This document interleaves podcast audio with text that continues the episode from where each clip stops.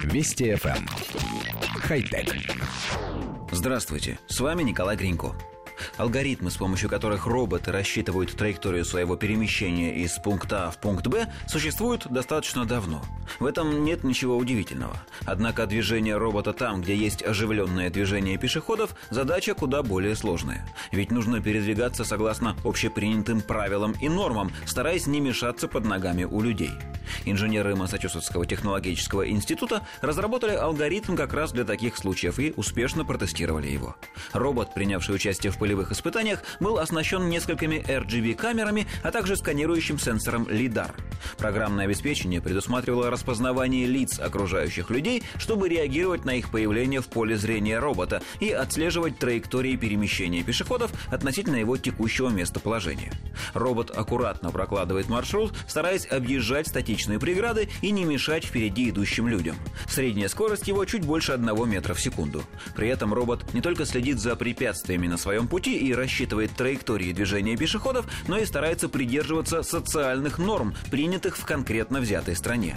В США, как и в России, люди привыкли к правостороннему движению, поэтому робот старается сжаться к правой стороне проемов и коридоров, которые пересекает.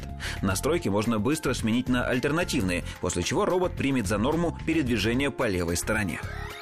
Коллектив редакции нашей программы очень хочет спросить, а как же три знаменитых закона робототехники Айзека Азимова?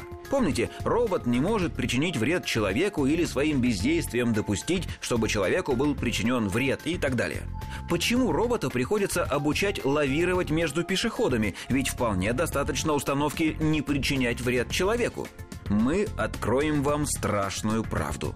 На Земле пока нет ни одного робота, в программе которого были бы три закона робототехники. А все потому, что у современных роботов нет такого понятия, как человек. Есть понятие препятствия, и с этой точки зрения робот не отличает любого из нас от стула или камня. Все, что окружает робота, это препятствие, движущееся или нет.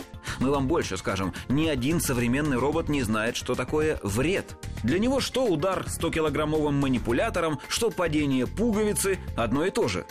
Пока в программах даже самых совершенных роботов есть что-то вроде «не прикасаться к движущимся объектам высотой до двух метров». И этим алгоритмом на данном этапе развития знания роботов о человеке полностью исчерпываются. Какая-то безрадостная картина получается.